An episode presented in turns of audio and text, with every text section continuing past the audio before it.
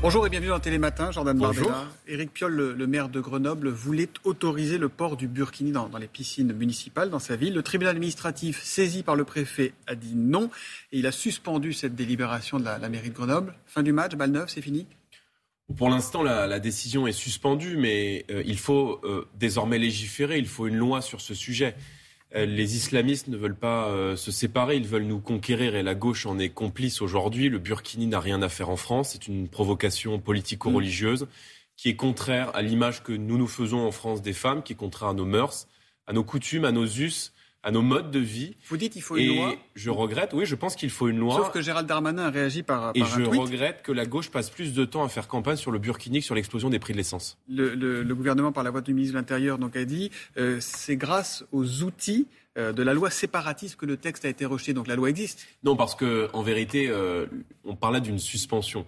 La suspension est évidemment temporaire. Et permettez-moi de vous rappeler que depuis maintenant euh, une grosse dizaine d'années, mhm. euh, tous les arrêtés anti-Burkini qui sont pris par les maires et qui ont été pris notamment dans les mairies Rassemblement National pour assurer la tranquillité publique, la laïcité sur les plages, ont tous été attaqués par les préfets et ont tous été rejetés devant euh, les institutions de notre pays. Donc, que la loi fonctionne. Il faut non, c'est que la loi ne fonctionne pas. Ce sont les arrêtés anti-Burkini qui sont suspendus. Mm. Donc il faut évidemment une grande loi sur ce sujet et euh, ça fait partie des sujets une loi contre un vêtement, que nous porterons à l'Assemblée nationale. Non, ce n'est pas compliqué. Il y a une loi depuis 2004 qui existe.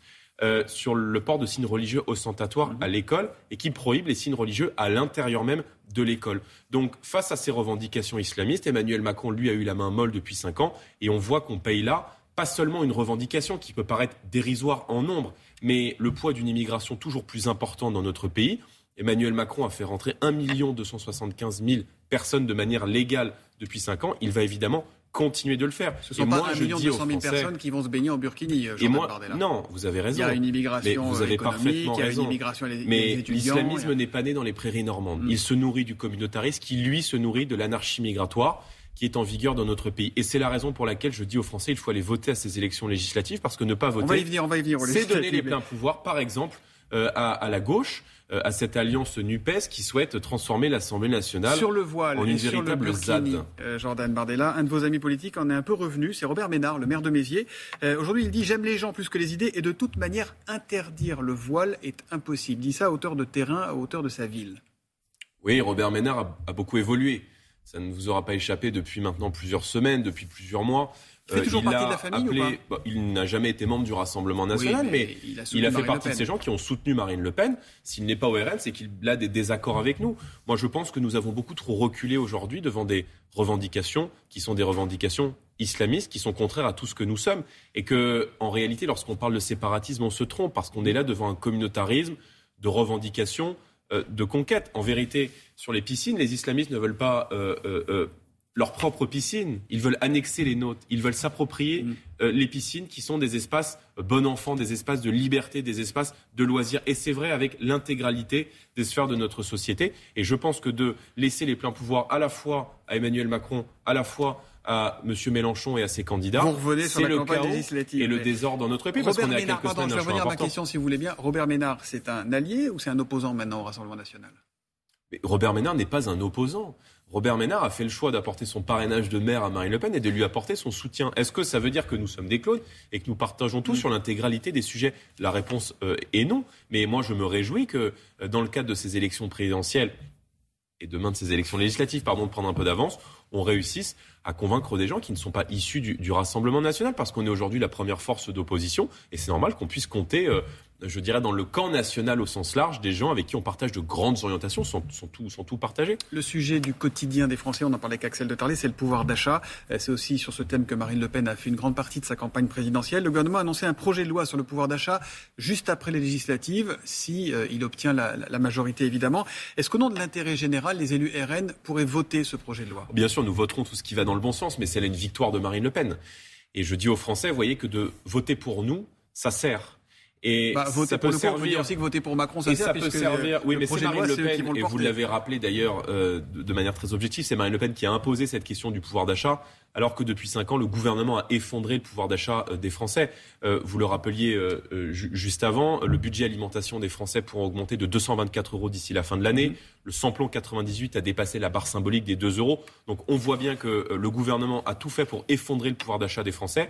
Et vous l'accusez d'avoir fait exprès d'effondrer le pouvoir d'achat? Ah, Lorsqu'on augmente les taxes, lorsque la première décision quand on arrive au pouvoir en 2017, c'est d'augmenter les taxes sur les carburants, qu'on déclenche le mouvement des Gilets jaunes, oui, je pense que le gouvernement a eu un, comportement incendiaire à l'égard euh, du peuple français. La vérité, c'est que... À propos de voitures, juste petite parenthèse. Il faut euh, baisser les taxes sur l'essence aujourd'hui. Et sur les carburants, monsieur. Il y a 60% de taxes sur l'essence. Les Français n'arrivent plus aujourd'hui à faire la quasi-totalité du plein de leur voiture Beaucoup de Français, beaucoup de familles sont contraints de limiter leurs déplacements. Et l'une des premières mesures que nous porterons si les Français nous font confiance à l'Assemblée nationale, c'est de baisser la TVA de 20% à 5,5% sur les énergies, le carburant notamment. Ce qui était déjà dans le programme gaz de, Marine Le Pen. exactement. Et juste pour que ce soit extrêmement concret, l'ensemble des baisses de taxes que nous proposerons euh, à l'Assemblée sur l'essence ont pour but de faire gagner aux Français 15 à 30 euros par plein d'essence. C'est considérable. Or, je pense qu'il n'y a que nous qui sommes en mesure euh, d'agir sur cette question. Juste pour les voitures, euh, petite incidente, euh, aujourd'hui on apprend que le ministère de l'Intérieur réfléchit à, supprimer la, suppression de points sur les petits excès de vitesse hein, de moins de 5 km. Décidément, c'est Noël avant l'heure. Non, mais c'est toujours formidable les périodes d'élection parce que nous avons été les premiers dans la vie politique et je prends à, témoin les déclarations de Marine Le Pen depuis 2012 à réclamer la fin du permis à points mm. en expliquant que les automobilistes n'étaient pas des vaches à lait et que le permis à points n'avait que pour objectif euh, d'alourdir la pression sur les 40 millions considérablement le nombre de morts sur les routes. Je pense que euh, ce qui a fait baisser considérablement le euh, nombre de morts sur les routes est probablement les efforts qui ont été faits en matière d'infrastructures automobiles, probablement le civisme qui a été déployé par les Français. C'est vrai sur les radars aussi. Je veux dire, les Français voient bien que les radars ne sont généralement pas placés dans les endroits Donc dangereux. Vous êtes pour cette initiative ou, dans les, oui, je suis pour, ou dans les virages, mais généralement en pleine ligne droite pour faire rentrer de l'argent dans les caisses de l'État. Je pense mm. que en matière automobile, la priorité, c'est évidemment la baisse des taxes sur l'essence et sur les carburants. L'autre sujet qui vient, c'est la réforme des retraites. Jordan Bardella, à combien doit être la pension minimale selon vous? Nous avons défendu une pension de retraite euh, minimale de 1000 euros indexée sur l'inflation. Euh, le gouvernement dit 1100 euros aujourd'hui. Oui, 1100 euros après les avoir désindexés de l'inflation. Nous, nous proposons 1000 euros indexés sur l'inflation. Alors, non, parce que dans, le, projet de loi, voilà, elles seront indexées sur l'inflation oui, d'accord. Enfin, encore une fois, qui a désindexé les pensions de retraite de l'inflation? Si vous voulez, c'est très bien de refaire aujourd'hui ce qu'on a défait hier. Et si cette mesure est proposée à l'Assemblée nationale, évidemment que nous la voterons. Mais depuis 5 ans, Emmanuel Macron a désindexé les pensions de, de retraite de l'inflation. Ce qui fait qu'il y a des retraités qui vivent 8 euros par jour aujourd'hui dans notre pays. Donc, il faut évidemment réindexer les pensions de retraite sur l'inflation. Nous défendrons, nous soutiendrons cette mesure à l'Assemblée nationale premièrement. Et deuxièmement, je le disais, il faut également un, panier de, de, de, de, 100 produits de première nécessité, exemptés de TVA, le riz, les pâtes, euh, les produits hygiéniques, parce qu'on voit bien aujourd'hui que euh, euh, se, loger, peut-être s'alimenter, est devenu, pour beaucoup de Français, une difficulté. Or, je pense que c'est un bien de, première nécessité. Autre problème, on n'en a pas fini non plus avec le Covid. La Haute Autorité de Santé préconise un nouveau rappel de vaccination pour les plus fragiles pour cet automne. Est-ce que s'il faut y retourner, vous y retournerez, vous? Nous avons toujours été euh, des partisans de la liberté vaccinale. Mm. Euh, je pense qu'on euh, a du recul aujourd'hui sur cette épidémie. On connaît les publics à risque. Les Français sont au regard peut-être des maladies qu'ils peuvent développer, qu'ils ont, qui leur appartiennent, au regard de leur âge, sont en mesure de dire si oui ou non ils sont en probabilité de développer une forme grave du Covid. À partir de ces critères-là, qui leur sont propres, eh bien, ils font le choix de la vaccination. Et, je suis attaché à ce critère parce que la vaccination n'empêche pas la transmission ni la mm. circulation euh, du virus. Si nous avions un vaccin qui protégeait de la transmission, alors là, ça serait évidemment euh, différent. Est-ce qu'il faut réintégrer les soignants qui avaient refusé de se faire vacciner? Oui, je pense qu'il faut les réintégrer. Euh, je pense qu'il faut réintégrer les 15 000 soignants qui ont été suspendus et leur verser les salaires qu'on leur doit. Ça fait encore partie. Ah, ils sont plus, sont plus 15 000. Hein. Les deux tiers sont revenus. Ça fait encore partie de la euh, manière extrêmement dure, extrêmement brutale avec laquelle euh, le gouvernement a dirigé ce pays. D'avoir mis euh, du jour au lendemain 15 000 soignants à pied sans salaire a été une décision très brutale à partir du moment là encore où la vaccination n'empêche pas la circulation du, virus. Et pour une raison très simple, c'est que les soignants, ils ont quasiment tous contracté le Covid. Et ils ont contracté le Covid parce que le gouvernement les a envoyés en première ligne, sans masque, sans matériel de protection, et qu'ils ont tous été euh, exposés. L'hôpital français est à bout aujourd'hui. Les soignants euh, n'arrivent plus à réaliser Donc leur il faut les faire revenir. Et je pense qu'il faut les faire revenir. Et il faut euh, ce grand plan santé de 20 milliards que nous avons proposé pour sauver l'hôpital public peut-être commencer par arrêter de fermer des lits à l'hôpital. Encore deux questions très rapidement, s'il vous plaît. Hier, dans l'affaire d'Itabad, du nom du ministre des, Solidarités, accusé de viol, le parquet a dit qu'il n'y a pas matière à ouvrir une nouvelle information judiciaire. Euh, comment vous interprétez-vous cette, cette annonce? Est-ce que ça veut dire que l'affaire est close? Alors moi, je ne participe pas de ce tribunal médiatique. je pense qu'il y a une justice dans notre pays, elle fait son travail. À partir du moment où vous n'êtes pas coupable, alors vous êtes innocent. Euh, ça va sans dire, mais c'est mieux euh, en le disant. Mm. La justice a classé sans suite euh, en 2010 et le 2011 les signalements qui ont été faits, les plaintes qui ont été déposées contre Damien Abad.